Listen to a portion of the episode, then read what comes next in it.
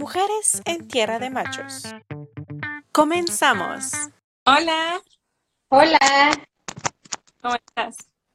Muy bien, Sofi. ¿Tú? Me da gusto verte por fin. Igualmente, mucho gusto. Bien, gracias. Igual, gracias por la invitación. No, a ti creo que es un tema muy importante que deberíamos todos conocer y estar hablando, principalmente para conocer de qué trata, cómo podemos ayudar y difundir, ¿verdad? Claro, sí, muy importante en estos, en este año, yo creo. Igual, muchas gracias. Yo sé que también has tenido otras entrevistas sobre el mismo tema para entender lo que está sucediendo. Muchas gracias por un poco de tu tiempo.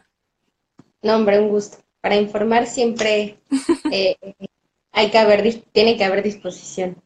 Exacto. No sé si quieras empezar platicando un poquito en general cuál es este proyecto, qué es y todo eso, o con lo que tú gustes empezar sobre el tren. Ok, sí.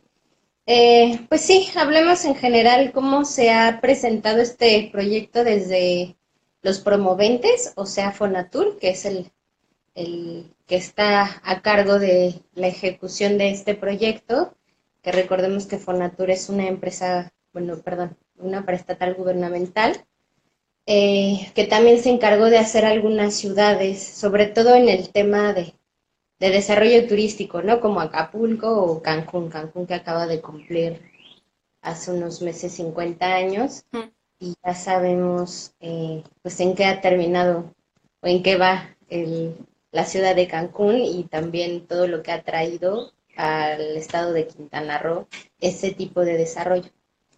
Pero bueno, entonces el tren eh, mal llamado Maya, ni siquiera me gusta decirle Maya porque es como eh, robo intelectual, de propiedad intelectual, pero bueno, el, tren mal llamado Maya se está presentando como un proyecto que va a detonar el desarrollo por fin en el sureste, ¿no? Que una de las zonas donde más abandono en desarrollo, eso es muy importante la palabra desarrollo, eh, pues ha estado olvidado por eh, los gobiernos anteriores y por las políticas anteriores y entonces lo que se pretende hacer con, el tren es detonar el desarrollo y eh, hacer una estrategia de reordenamiento territorial.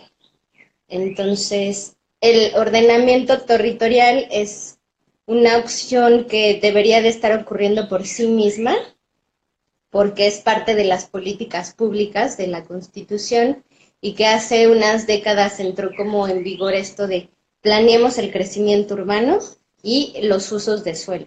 ¿Qué vamos a destinar para desarrollo urbano? ¿Qué vamos a destinar para agricultura? ¿Qué para industria? ¿Qué para conservación? ¿no? Entonces se supone que lo ideal es que cada municipio en toda, todo el país tenga su plan de ordenamiento territorial y de desarrollo urbano.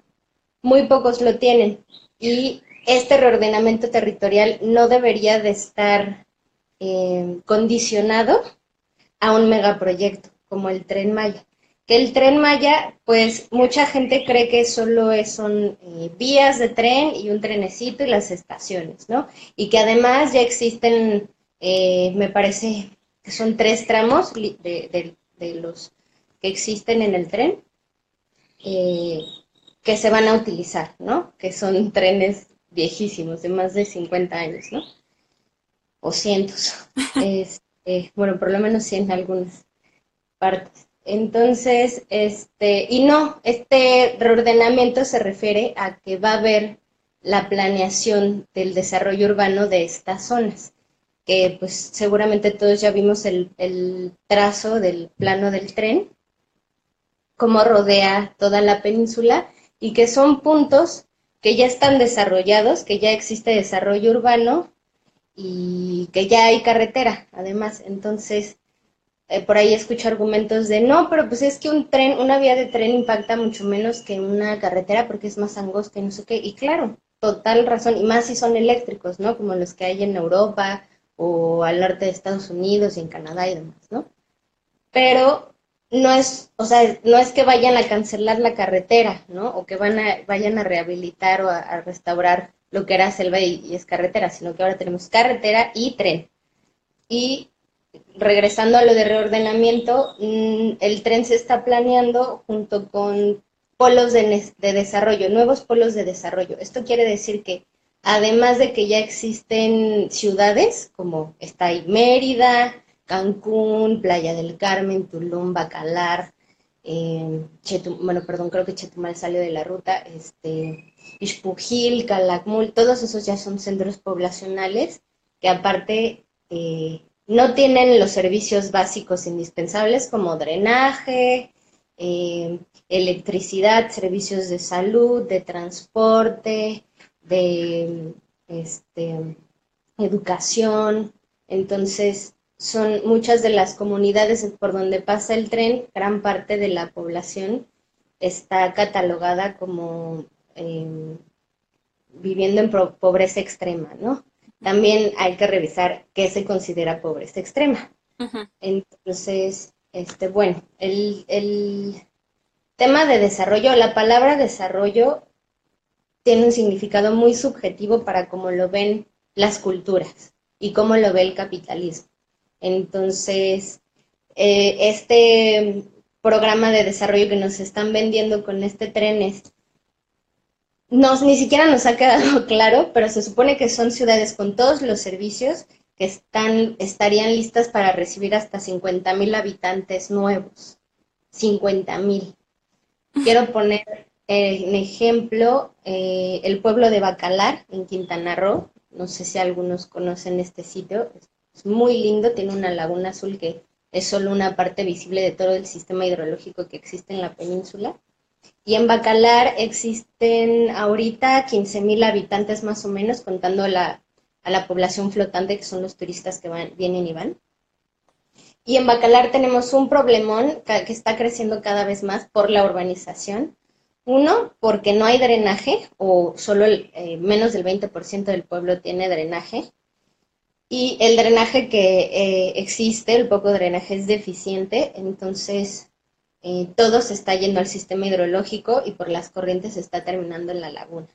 Y el otro gran problema es la agroindustria. A 10 kilómetros de la laguna de Bacalar hay un manchón de 6.000 hectáreas de selva que ya fueron deforestadas en, me parece que en 8 o 9 años, por la comunidad de menonitas, que son, son, eso daría para otro tema completo, Los menonitas.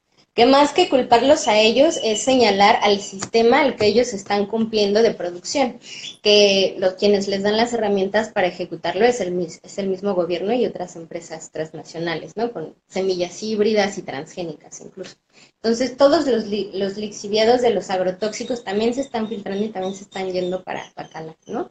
Y esto está ocurriendo, y creo que la comunidad de menonitas son como 300 personas, más las 15.000 de la cabecera municipal, más el nodo poblacional que quiere poner el tren Maya. ¿En dónde lo va a poner? ¿En dónde? O sea, ese nodo va a estar a los lados del pueblo, va a ser nuevo. No sabemos nada de eso porque no existe un proyecto rector que nos diga quiénes van a construir las ciudades y cómo. Ahorita toda, mucho del territorio de la península, desde la revolución, pues se crearon los ejidos y, mucha gente es dueña de su tierra. Gracias a eso, entonces mucha de la tierra de la península tiene dueño y otra parte sí es propiedad de la nación. Entonces, los dueños de la tierra, ¿cómo van a intercambiar o cómo van a vender sus tierras para que pueda entrar el tren o los nuevos nodos poblacionales, ¿no? Eso tampoco está muy claro porque el gobierno dice, no, no se les va a despojar y no se les va a comprar. Eh, a lo mejor lo hacemos a través de un fideicomiso, pero híjole, a lo mejor el fideicomiso no funciona tanto, entonces están cambiando un poco la jugada de la tenencia de la tierra y eso ha generado mucha especulación de la tierra.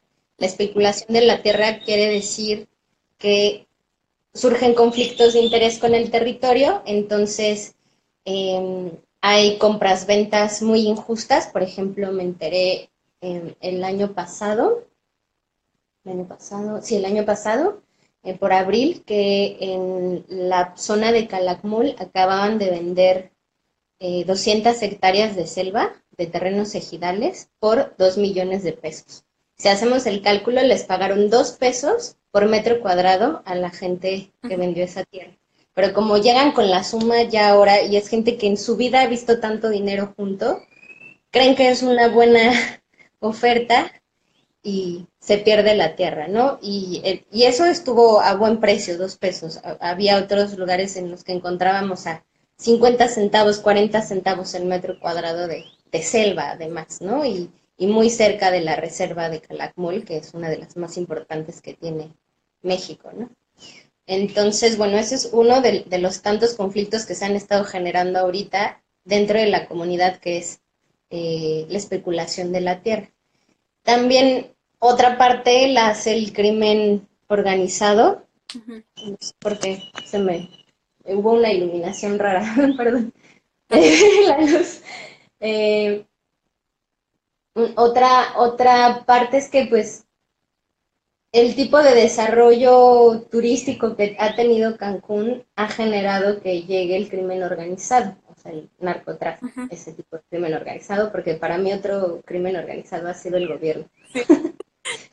bueno, el narcotráfico, porque pues tienen los clientes, ¿no? Aquí están los clientes, llegan todos los spring breakers europeos del norte de América, eh, el modelo es all inclusive, entonces quitamos toda la selva, que ese también es la, definición de desarrollo, ¿no? Cemento, construcciones grandes por fuera, que se vea, ¿no?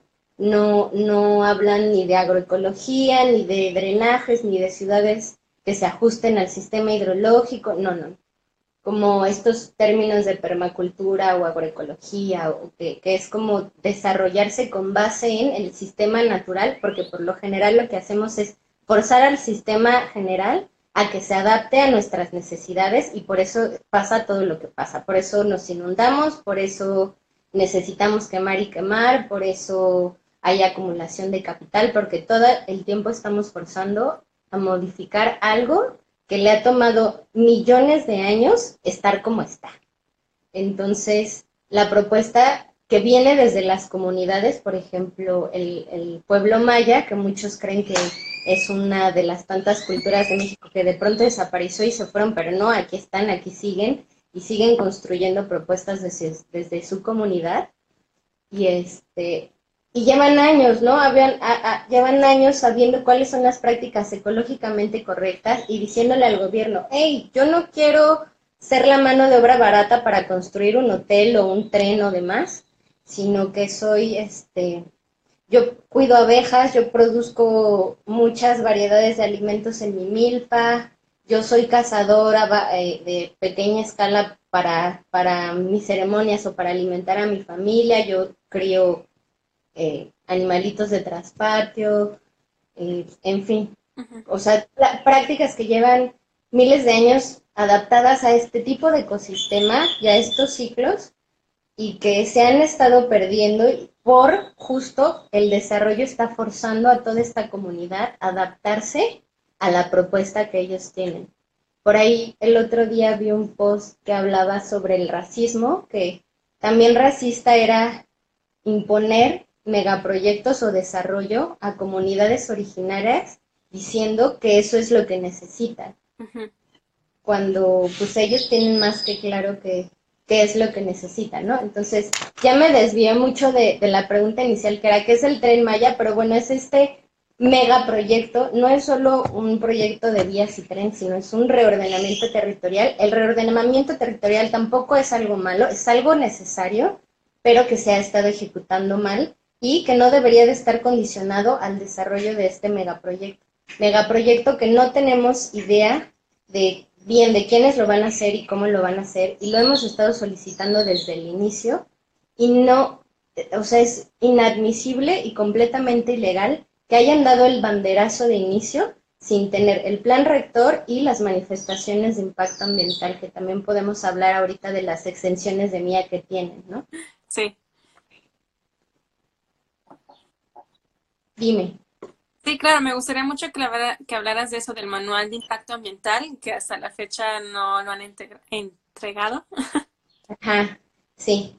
Bueno, creo que Chris en el otro en el otro live explicó que era una manifestación de impacto ambiental, pero para los que no pudieron ver ese live eh, retomamos eso. Las manifestaciones de impacto ambiental son eso, un manifiesto que dice qué impactos va a generar tu cambio de uso de suelo, tu desarrollo, y cómo los vas a resarcir o mitigar. Y es un documento que te pide eh, Semarnat, que es la instancia encargada de ver que se cumpla también con, con, la Ley General de Equilibrio Ecológico, que es la LIGEPA.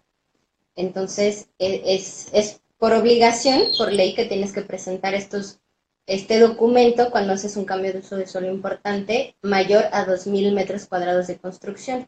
Una casa, un hotel, una carretera, una mina, un tren, un, eso. Entonces, el gobierno lo que hizo fue ampararse bajo un argumento bastante tramposo, a mí me parece, y me parece que también es ilegal. Digo, eh, no, no soy experta en derecho ambiental, pero sí he analizado algunos eh, recursos por temas de mi trabajo y, y, acompañamientos que he hecho. Y, este, y porque también he hablado con abogados que sí son abogados en derecho ambiental que me han explicado cómo está la cosa. Entonces, ellos solicitaron la extensión de los dos primeros tramos, que son las vías del Istmo del Tehuantepec, que este es el otro tren, que es, es, la parte como la cinturita de México que cruza de Veracruz a Chiapas, porque además esto es un proyecto para toda la nación de conexión de industrial, sobre todo, ¿no? Em, entonces, este llamado FIT, que es el, el ¿cómo se llama? Vías del Istmo de Tehuantepec, sí. Em, y que serían los tres primeros tramos del tren Maya de Palenque y Zamal, que es de Chiapas a Yucatán, y les dieron estas extensiones bajo el argumento de que van a trabajar sobre las vías que ya existen, que son vías viejísimas y que por supuesto ya no sirven y que por supuesto tienen que cambiar porque es muy diferente el tren que se usaba hace 50 años al que quieren meter. Entonces, este, eso no quiere decir que no requieran un permiso de cambio de uso de suelo, que es lo que les daría un, estudio técnico justificativo, que es cuando quitas eh, cobertura vegetal, ¿no? O sea, forestal. Entonces, em, ellos se agarraron de que como las vías ya estaban construidas antes del 88 me parece que entró en vigor la LEGEPA, la Ley General de Equilibrio Ecológico, y como no es retroactiva, o sea que no, lo pasado ya no lo cubre, entonces como esos días se hicieron antes de que la ley entrara en vigor, dijeron, ah, pues no aplica, no aplica, ¿no? Y Semarnat, pues dijo, pues bueno, sí, no aplica, ¿no? Está su exención, pero hay que recordar que no solo van a trabajar sobre las vías, sino que van a tener que cambiarlas para el tren que necesitan, que va a ser mucho más pesado que el que existía hace 50 años, que por supuesto esas vías ya no funcionan. Y este y aparte tienen que modificar mucho de los lados de las vías porque tienen que considerar la operación tanto de la construcción como cuando ya esté en funcionamiento el tren. Entonces van a necesitar espacio para maniobrar por si hay un accidente, para el mantenimiento, para el fácil acceso. Entonces van a tener que hacer un cambio de uso de suelo importante hacia los lados. Y eso no debería de eximirse de una mía. Entonces, por eso consideramos que es algo ilegal y tramposo las herramientas de las que, pues, es que también es muy subjetiva esa ley, ¿no? Entonces, viniendo de una propuesta de gobierno federal, difícilmente pueden poner peros a rechazarla, que no deberían, ¿no? Pero bueno, así pasó. Entonces, e, en eso está ahora y también están por empezar los desalojos de las comunidades que están cerca de la ciudad de Campeche. Eh, me parece que son cuatro comunidades, más de 300 familias, que tienen que reubicar porque están sobre el derecho de vía del tren. Entonces, ¿a dónde las van a mandar? No lo sé. El único reporte que vi de Fonatur y del tren Maya es que eh, están trabajando con ONU Habitat, que la verdad muchos de los activistas ambientalistas y académicos estamos bastante molestos con la función que ha tenido o no Habitat dentro de ese proceso, porque está legitimando ese despojo. Aunque dicen que les van a dar a, escoger qué tipo de casa quieren, no sabemos a dónde se van a ir y por supuesto pues a dónde se van a ir es otro cambio de uso de suelo, nuevos este, servicios, porque pues en su comunidad ni siquiera dudo mucho que hayan tenido estos servicios básicos. Entonces, pues en, la nueva comunidad en donde los van a reubicar tienen que ponerlos. Y, y, culturalmente pues también pega, ¿no? Hay mucha gente mayor que ha vivido ahí toda su vida y que se van a resistir a salir de sus casas, aunque el gobierno les prometa las perlas de la Virgen, como quien dice. Y ese punto también hay que estar muy atento en los próximos días, porque además estamos en la fase 3 todavía de la pandemia. Entonces, están violando también el derecho humano a la salud al iniciar opera, este, construcción, o ajá, las primeras construcciones, porque están arriesgando al equipo de, de, construcción y a toda la gente que tendrían que mover ahorita en estos desalojos. Pero bueno, entonces ahí va esa, esa cosa. La otra cosa que también nos preocupa mucho es que se declararon como parte del equipo de construcción para los tramos 6 y 7, que es Escárcega, Bacalar, Bacalar, Tulum, eh, se declaró como parte del equipo de construcción a la Guardia Nacional, que porque tiene muy buenos ingenieros. Ya sabemos que la Guardia Nacional es la fusión que hizo el gobierno con la policía y los militares, o sea, la militarización de la fuerza pública. Eso es gravísimo porque eso lo hemos visto en años pasados en Chile, en Bolivia, en otros países de Latinoamérica, Venezuela, y ya hemos visto cómo se pone la historia. No, les valió militarización de la fuerza pública. Entonces, con el argumento de que, bueno, tienen muy buenos ingenieros y tal, ellos van a ser los constructores, constructores de los tramos 6 y 7, que coincidentemente es donde también están los grupos, algunos, no todos, porque hay en varios tramos ya, pero sí de los grupos que ya empezaron acciones legales en contra del tren, o sea, los grupos opositores. ¿Por qué mandan a los militares a donde están los opositores? Entonces también eso nos tiene preocupados. Porque se puede politizar aún más y más que politizar, pues puede haber uso de, de la fuerza pública, ¿no? Y bueno, esos son como algunos, algunos de los cuantos de los impactos sociales. De los em, ambientales, pues tampoco todo lo hemos hecho sobre especulación, por así decirlo, pero sí con, con, un rigor y con un criterio científico sólido, porque ya hay muchísima información generada por la academia de lo frágil del sistema hidrológico y de la importancia, y cada vez hay más datos de cuánta deforestación hay en la península, y cuáles son los programas que están haciendo o acuerdos que han tenido los gobiernos de, los estados de la península para frenar eso y no se han cumplido.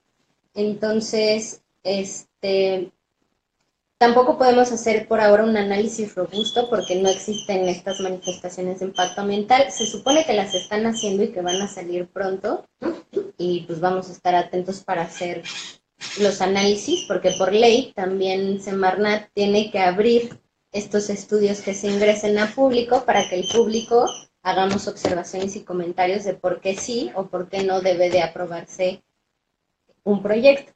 Entonces entra a consulta pública, ¿no? Entonces estamos esperando la consulta pública para ahora sí poder hacer el, análisis y que el PG nos deje de llamar eh, radicales, ultraconservadores, fifís y demás.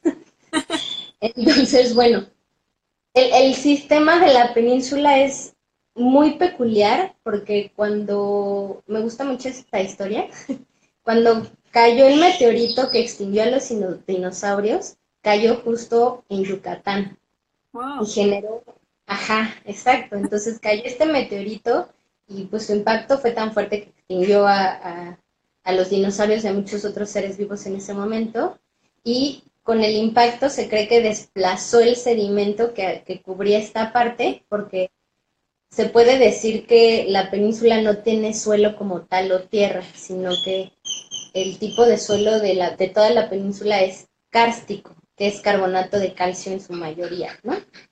Entonces, cuando ustedes ven, ah, bueno, por este impacto del, del meteorito se formó el anillo de cenotes y Oh, y, bueno, o sea, aquí geológicamente es muy importante la península.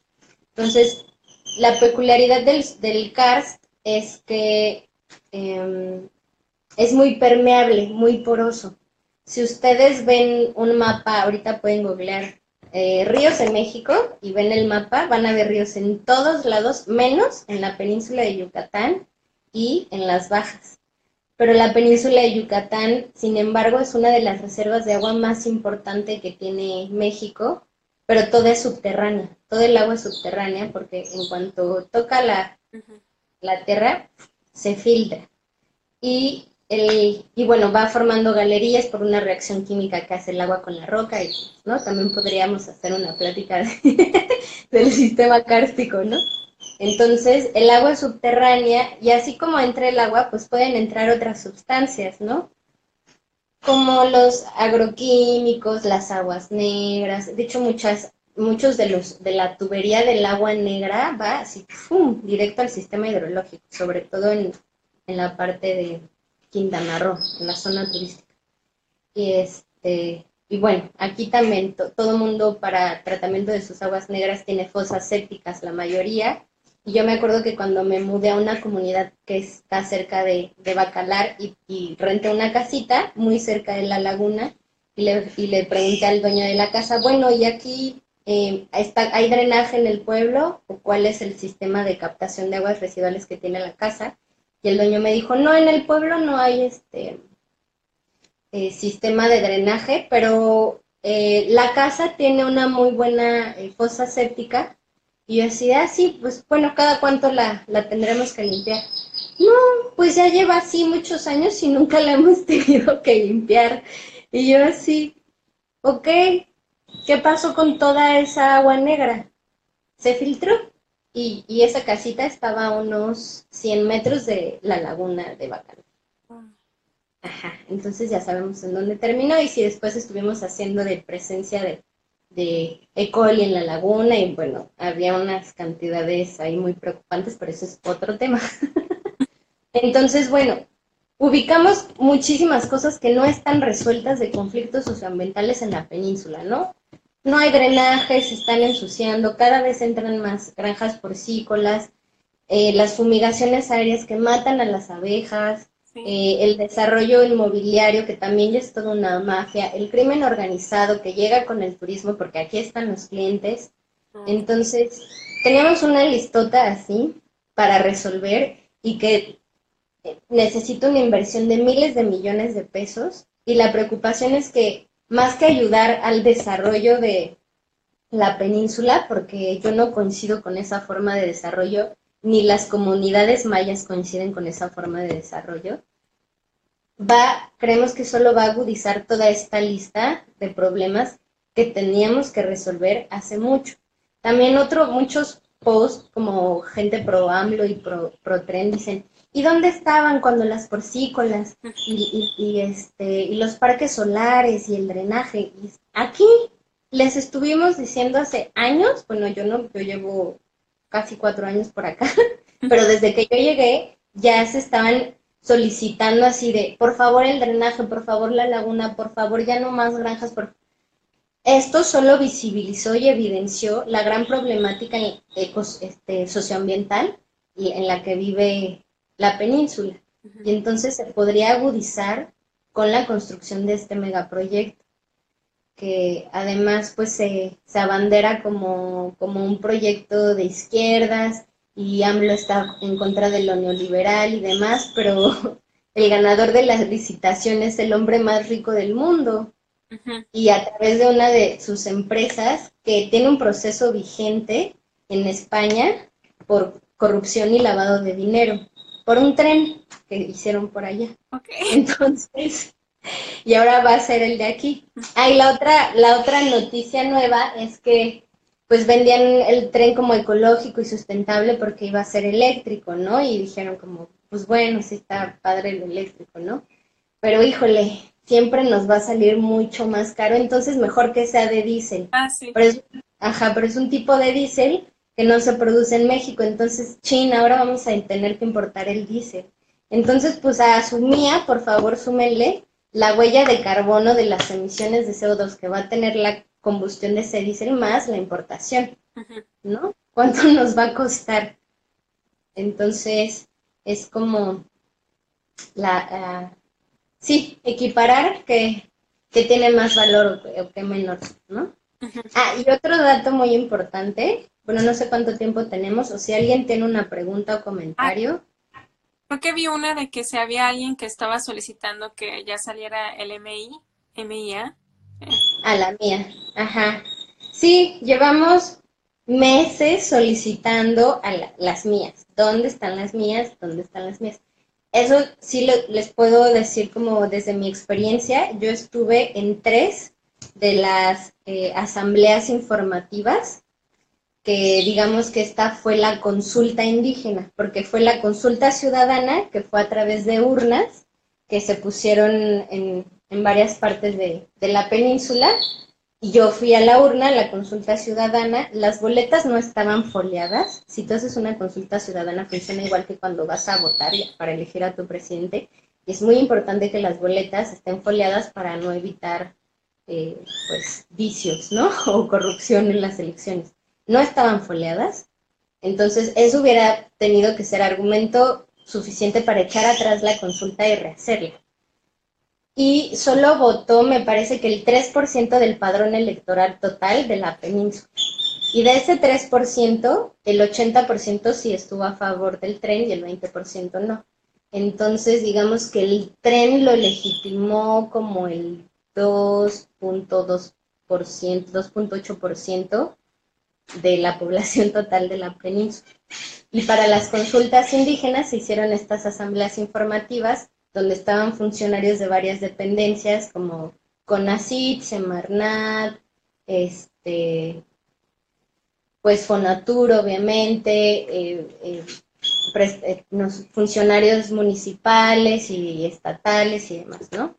Las CFE, todos los que van a intervenir en la construcción estaban ahí para informar.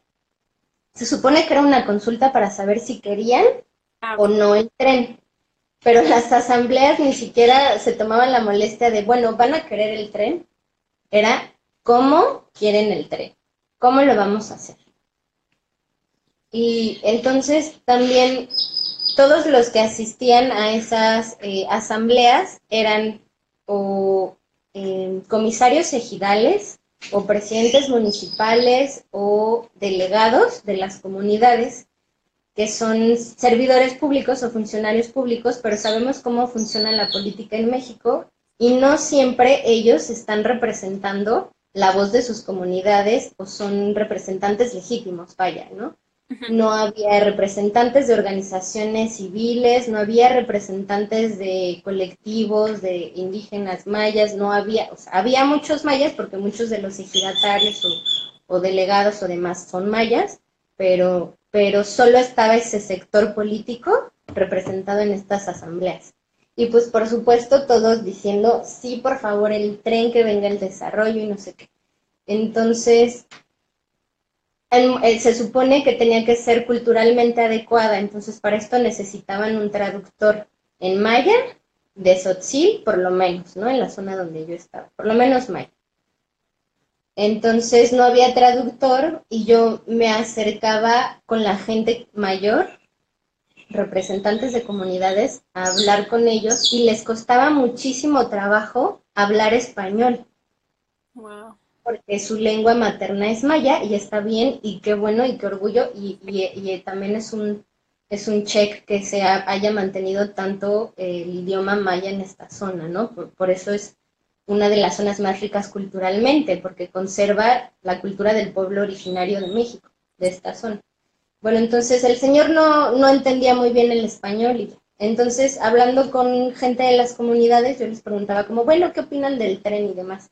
Este video, hicimos una edición con estas entrevistas, lo pueden revisar en la página del Debatren. Yo creo que se publicó por ahí de noviembre o diciembre del año pasado, que fueron las, cuando fue que fueron las consultas.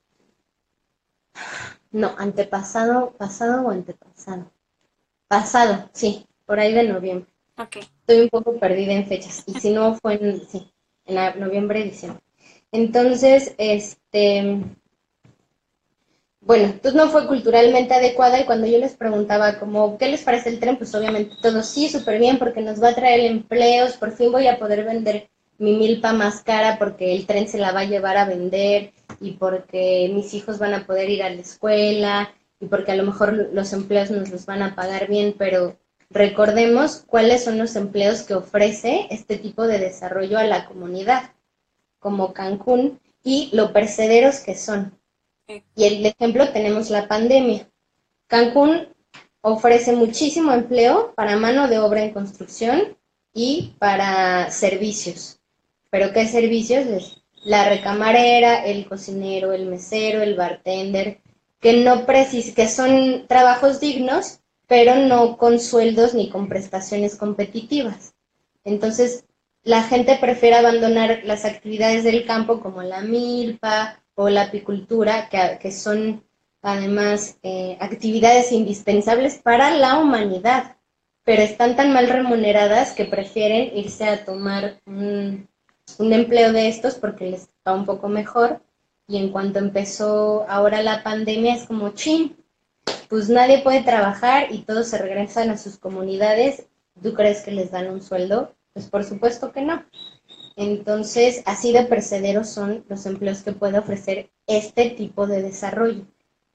Ya no nos da la vida, o sea, la pandemia y la tormenta que acaba de pasar aquí, que, que dejó muchísimos estragos, por lo menos en el sector apícola calculamos una pérdida ahorita porque no se ha hecho el conteo total, pero va un estimado de 40 millones de pesos mexicanos, solo en el sector apícola. Entonces falta el, el ganadero, el, agrícola, el de infraestructura, o sea, tenemos pérdidas millonarias. El Fonden, que es este Fondo Nacional para Emergencias de Desastres Naturales, que, pero que solo además se basa en, reparaciones de, infraestructura o materiales y que probablemente no va a alcanzar y que aparte es la primer lluvia de la temporada y que nos llevan los expertos décadas diciéndonos se va a poner peor, va a haber más lluvias, va a haber más ciclones, más huracanes, más... Y entonces la prisa del gobierno es el banderazo del tren, el banderazo del tren. Y es como, wow, o sea, tenemos millones de pérdidas en abejas, en semillas, o sea, se perdió la producción de alimentos, ¿no? Yo creo que una de las profesiones indispensables para la humanidad son los campesinos, son los agricultores, son los que nos alimentan, ¿no? Por ahí también había un post muy bonito que decía, por lo menos todos en la vida necesitamos una vez a un maestro, a un médico, a un policía, a un abogado, pero todos los días, tres veces al día, toda nuestra vida necesitamos a los agricultores. Y se está abandonando eso por estos modelos de desarrollo que que los buscan como la mano de obra barata y de explotación y los despojan de todo hasta del nombre, ¿no? O sea, la palabra maya ya es una etiqueta como Mickey Mouse, que es como el Mickey Mouse de la península, y Mayan Resort y el Mayan Xcaret y el Maya no sé qué y el tren Maya. Entonces, si a los mayas les dieran regalías por utilizar su nombre, estaríamos resueltos, pero jamás va a pasar eso, ¿no? Entonces, es como la incesante forma de despojo de los mayas que llevan décadas. Y no es que ahorita hayamos empezado a decir, oigan, es que el tren maya los... No, no, no. El problema no es el tren maya porque ya sabemos que no existe y no queremos que venga porque va a agudizar muy posiblemente todos la problemática que ya hay, ¿no? Entonces, ah, bueno, y ya me volví a desviar, pero mucha la gente en las, en las asambleas, que era Ahí, ahí solicitamos muchas eh, organizaciones civiles o solicitamos como, bueno, ¿y qué pasó con las mías y las mías y las mías y las mías? Y nos dijeron, sí, por supuesto que van a salir y se supone que ya van a salir. Este, por ahí me dieron la noticia ayer, entonces hay que estar atentos para revisarlas y para hacer una convocatoria a expertos a que las revisen, ¿no? Y a la ciudadanía en general también. Pero bueno, este, durante las asambleas, pues la gente no hablaba español, la gente creía que iba a pasar algo que ni siquiera les habían prometido en las asambleas. Y cuando yo les preguntaba sobre la fibra, que es este fideicomiso de, de inversión de bienes raíces, que es mediante el acuerdo o, comunión que iba a hacer gobierno con los tenientes de la tierra para que las pudieran poner para el tren Maya. Este, y de los nodos poblacionales la gente no tenía idea. O sea, a una señora hasta me dijo, ¿la fibra? ¿La fibra del coco o cuál fibra? No tenía ni idea. Entonces tampoco fue previamente informada. O sea, de las estructuras rectoras que sí teníamos información a la mano, que Fonatur se supone que estuvo eh, hablando de esto, la gente no tenía ni idea, que son los nodos poblacionales y el fibra. No se percibían. Y, y pues mucha gente también habla como, sí, no, el acceso al transporte y está durísimo. Y claro que está durísimo salir del centro, de las comunidades del centro de la península hacia las periferias, es un rollo, ¿no? Y sí hay vías de comunicación, pero es difícil y ahorita muchas están bloqueadas por la tormenta todavía, ¿no? Entonces ahí es otra lista, otra lista al presupuesto de que hay que arreglar primero. Vías adecuadas a, las tormentas. ajá. Y entonces, este, pues no, el transporte va a ser por donde están las vías, carreteras principales desde hace mucho tiempo no es que si hubieran metido vías del centro que salieran hacia esas carreteras, dices, bueno, va, ya se mejoró el transporte.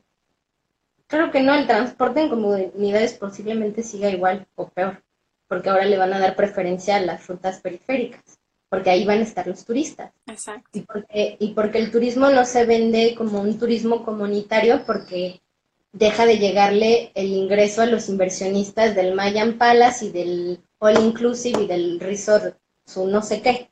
Entonces, hay muchas propuestas desde la comunidad de turismo comunitario y vamos y conocen cómo es una casa maya, conocen la gastronomía maya, van a conocer los apiarios, cómo se, se cuidan las abejas, la diversidad de milpas, de familia y no sé qué.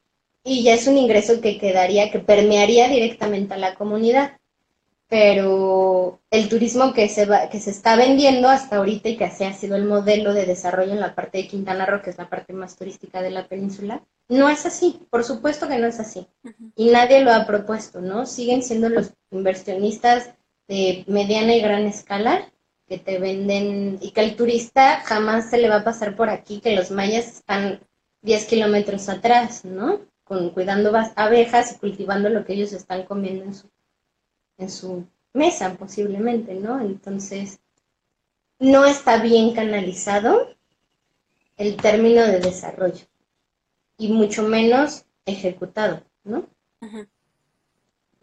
Me gustaría que tocaras, ya tocamos lo social, que creo que es muy importante entender que lastimosamente creo que pasa en todo el país con cualquier comunidad indígena, que no les informan, no les interesa informar, no simplemente quieren que firmen ahí y punto. Me gustaría mm. que qué hay con la fauna. Ya hablamos un poco de las abejas, que les recomiendo el documental ¿Qué le pasó a las abejas? que trata específicamente de eso que estás hablando de las, los menonitas, mm. Comunidades mayas y las abejas. Ahora, ¿qué pasa con la fauna que es endémica de nuestro país? ¿Qué sucede con ellos? Sí, y recordar, justo regresando un poquito a lo de qué le pasó a las abejas, que, ahorita creo que no está disponible en la plataforma de ambulante, pero se van a reactivar pronto, que precisamente documentan la zona de Jopelchen, que, es, que ha sido la más impactada por la agroindustria precisamente, y que ahorita con la tormenta es donde peor les fue. Ellos tuvieron el 100% de pérdidas de sus abejas. Ay, Y sí, si pueden entrar, Sí, ahorita tengo el gusto de colaborar con una plataforma que se llama Alianza Maya por las Abejas Cabnalón. Si pueden entrar al Twitter o al Facebook de, esta agrupación, que es una alianza de más de 300 eh, familias mayas apícolas, y ver el pronunciamiento, y hablamos de toda esta, se enlista esta problemática, y qué, es, y qué reacción esperamos del gobierno para resolver, ¿no? Y también estamos por empezar un estudio de ver si coincide esta afectación o la, cantidad de precipitación y de no filtración, o sea, de inundación, con la pérdida forestal. Y sí, o sea, la zona más deforestada es Joperché, donde más han rellenado eh, las salidas naturales de agua que existen, porque esto, como sabes, tiene miles, millones de años eh, generándose. Entonces hay entradas y salidas naturales de agua para evitar esos encharcamientos o esas inundaciones y que los menonitas han tapado y otras empresas de puercos también. Entonces, este, ver que si hay una correlación, que es la misma que llevan décadas los expertos diciendo, si quitas árboles, va a pasar esto. Entonces es como la demostración de esta primer parte que ya estamos viendo hacia dónde parece que estamos transitando. Yo no creo que estemos transitando hacia la recomendación de sustentabilidad. También, no me gusta esta palabra, pero el, término de sustentabilidad también ha sido prostituido horriblemente, ¿no? O sea, el que se atrevan a mencionar que un megaproyecto es sustentable es absurdo, ¿no? No tiene sentido, se tergiversó, se perdió completamente el, sentido de sustentabilidad. Bueno, y el tema de regresando a la fauna, ¿qué pasa con el resto de la fauna? Pues sí, tenemos uh, aquí varias especies endémicas y de gran importancia ecológica. Y es muy importante, justo es lo que se tiene que reflejar en los estudios de impacto ambiental, y más que los estudios de impacto ambiental, en nuestra vida en general, como percibimos la realidad, no podemos ver nada por separado. Lo que pasa aquí va a hacer reacción hasta atrás. Entonces, el sistema natural funciona igual. Es una red que está conectada, que le ha llevado sus miles de años de adaptación y de encontrarse a, seres y hay depredadores tope y hay productores primarios y entonces tenemos toda una cadena de producción impresionante ahí en medio, ¿no? Desde microorganismos hasta, hasta los seres vivos más grandes y que nos parecen más carismáticos como el jaguar o el tapir o el manatí, que sí, que son hermosos y son indispensables, pero toda la red importa, hasta las bacterias más chiquitas como los, este, por ejemplo, en Quintana Roo hay muchos estromatolitos que son, son de mis seres vivos favoritos, pero esto también da para todo un live. Luego podemos hablar de la importancia de los estromatolitos. Este, en fin, entonces la fauna se puede ver afectada por el tráfico del tren porque se está viendo ya afectada por las carreteras. Entonces, se hablan de, mitigar eh, estos impactos con pasos de fauna. Insisto otra vez, estos pasos de fauna tendrían que haber estado planteados desde que hicieron las carreteras, porque desde ese entonces ya sabían la importancia del, del jaguar, ya sabían que migraba eh, que necesita una extensión enorme para, para vivir y para reproducirse y para su población. Y el jaguar solo es el depredador tope. Ahora todas las, las aves, los reptiles, los anfibios, todo eso también eh, pues va a tener su impacto. El ruido del tren, las emisiones de CO2. Entonces, bueno, los pasos de fauna están condicionados, o así lo he sentido yo, a si se hace el tren o no. Y no debería de ser así. Estos pasos de, fauna sí funcionan, está comprobado que sí funcionan en Canadá y Estados Unidos, pero son carísimos de hacer también. Y este, pero se tienen que hacer igual y no deberían de estar condicionados a si se hace un tren o no. Deben de meterse pasos de fauna y también pues el trazo del tren está fragmentando el ecosistema, está metiendo barreras artificiales, ¿no? Entonces, se corta el flujo de, migración a lo mejor de algunas, este, sí, de, algunos organismos y demás, ¿no? Entonces, va a intervenir al, al, a, la, la fragmentación del ecosistema y se van a perder pasos importantes de interacción de las especies, sobre todo de la, de la forestal. Por ejemplo, el mono araña, que también es una especie que está dentro de, de las listas de, en peligro de extinción y que vive aquí en la península. Cuando yo he tenido la fortuna de ver bastantes en las zonas periurbanas incluso de algunas ciudades en Quintana Roo. Y es una buena señal porque los monitos araña andan solamente por las copas de los árboles. Entonces, el tener una buena cobertura vegetal que permita la conexión de las copas habla de que puede haber una buena población de mono araña porque se, y también este, viajan bastantes kilómetros, ¿no?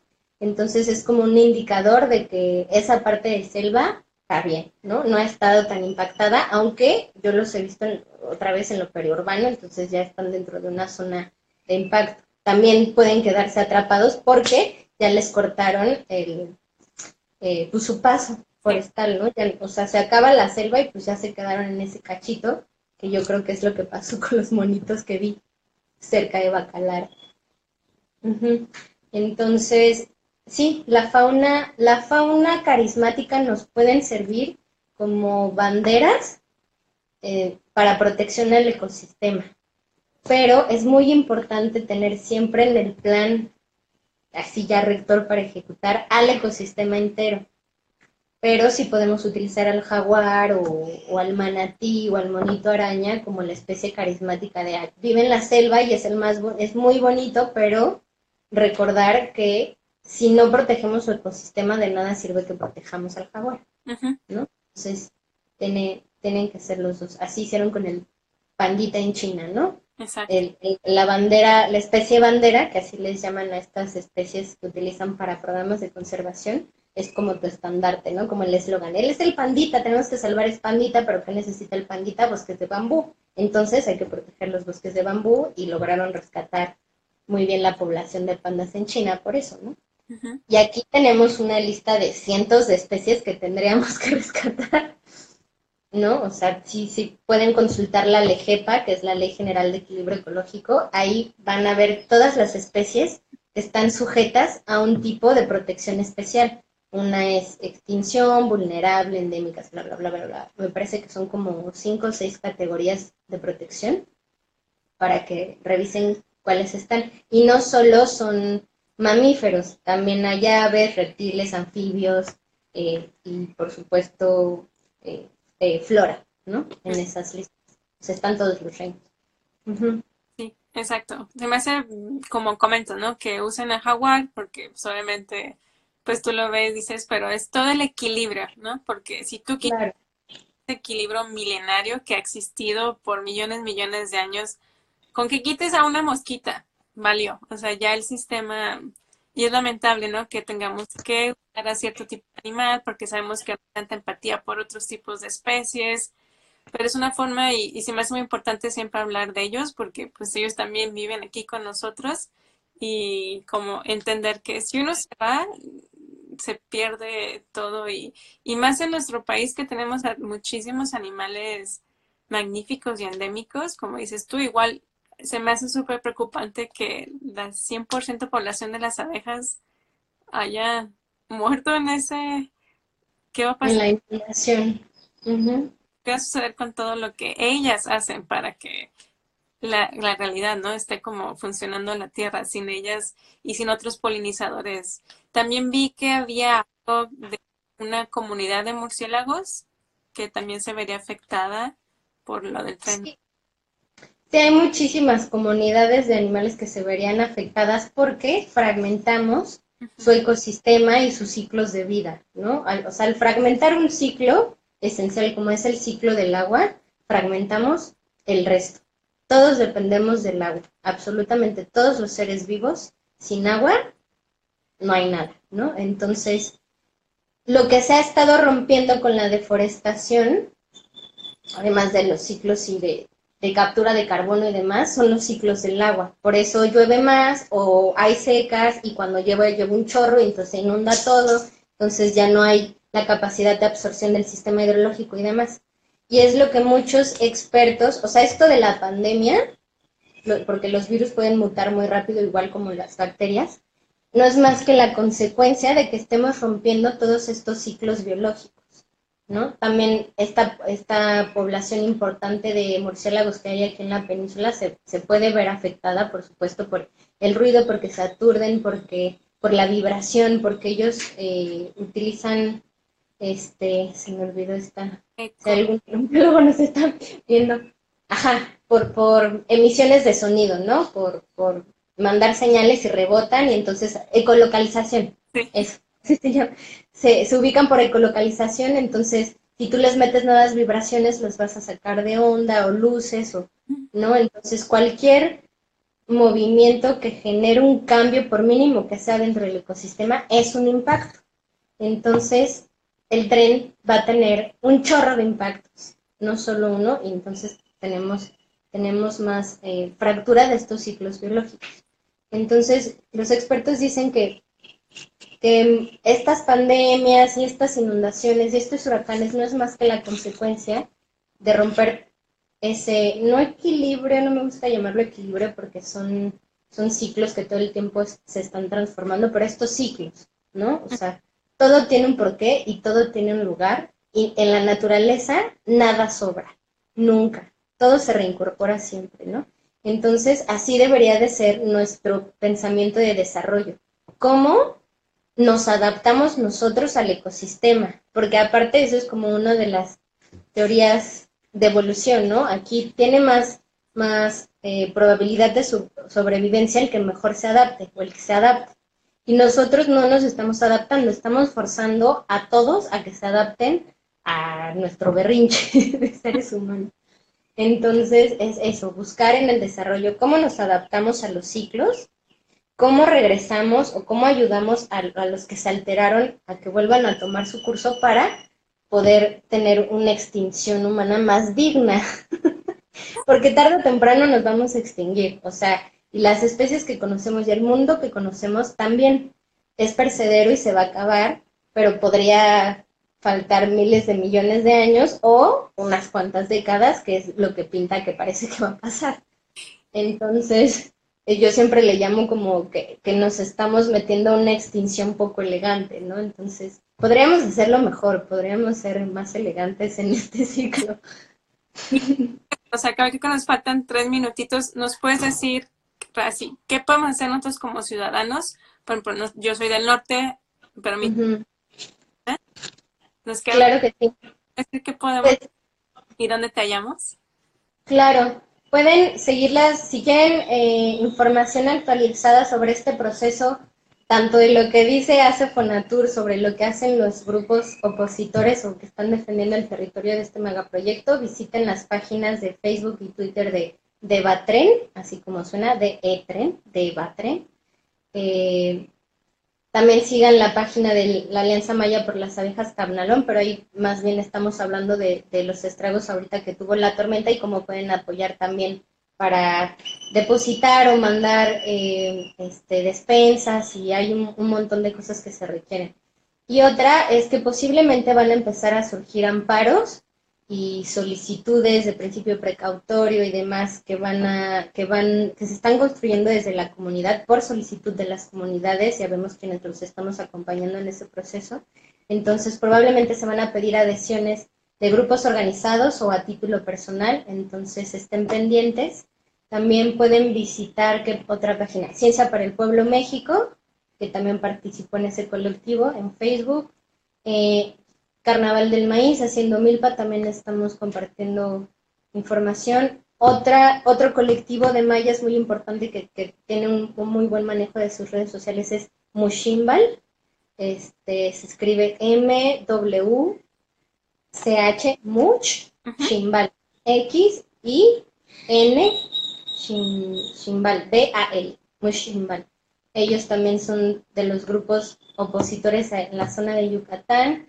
Pueden buscar también la del Consejo Civil Mexicano para la Silvicultura Sostenible o el CCMSS. Esta es una organización muy grande, muy antigua que está dando acompañamiento